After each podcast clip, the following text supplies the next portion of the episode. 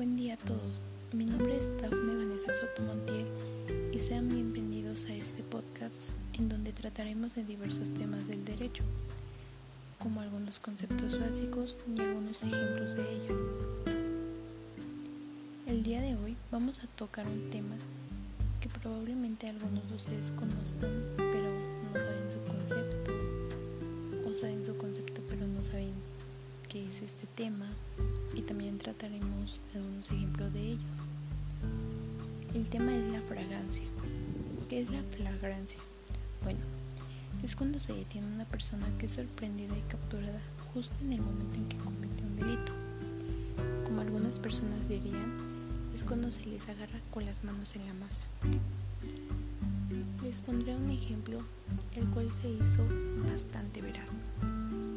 No sé si algunos de ustedes recuerdan el caso de la joven Ingrid Escamilla la cual fue asesinada por su pareja. Bueno, a su pareja se le encontró en plena flagrancia, ya que éste iba caminando por las avenidas con bolsas de mandado en donde llevaba los restos de la joven Ingrid Escamilla. ¿Eso qué quiere decir?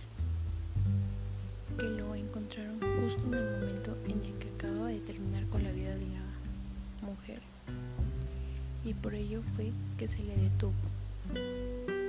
Posteriormente se le hicieron las interrogaciones y pues bueno, es un claro ejemplo de que se le agarró con las manos en la masa y no necesitaba de algún tipo de orden para ser detenido. Otro ejemplo de ello podría ser cuando detienen a un hombre que está abusando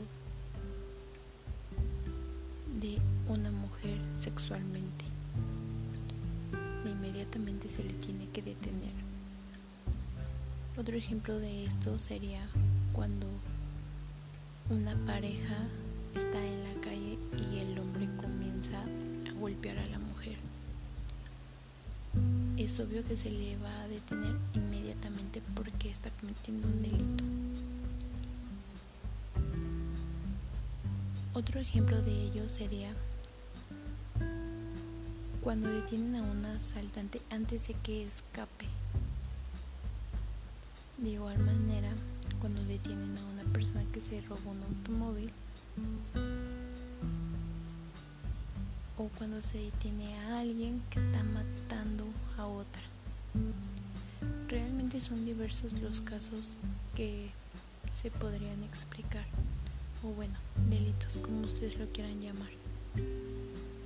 Pero debemos de tener bien en claro que la flagrancia es algo demasiado delicado, porque las personas que detienen a estas personas realmente corren un gran riesgo se pueden sorprender bastante de lo que se presenta ante sus ojos porque prácticamente están viviendo como están cometiendo los delitos. Pero bueno, espero que les quede bien en claro lo que es y los ejemplos que les proporcioné les sirvan de algo. Esto fue todo por el podcast del día de hoy y espero me puedan apoyar espero la próxima semana con un nuevo episodio.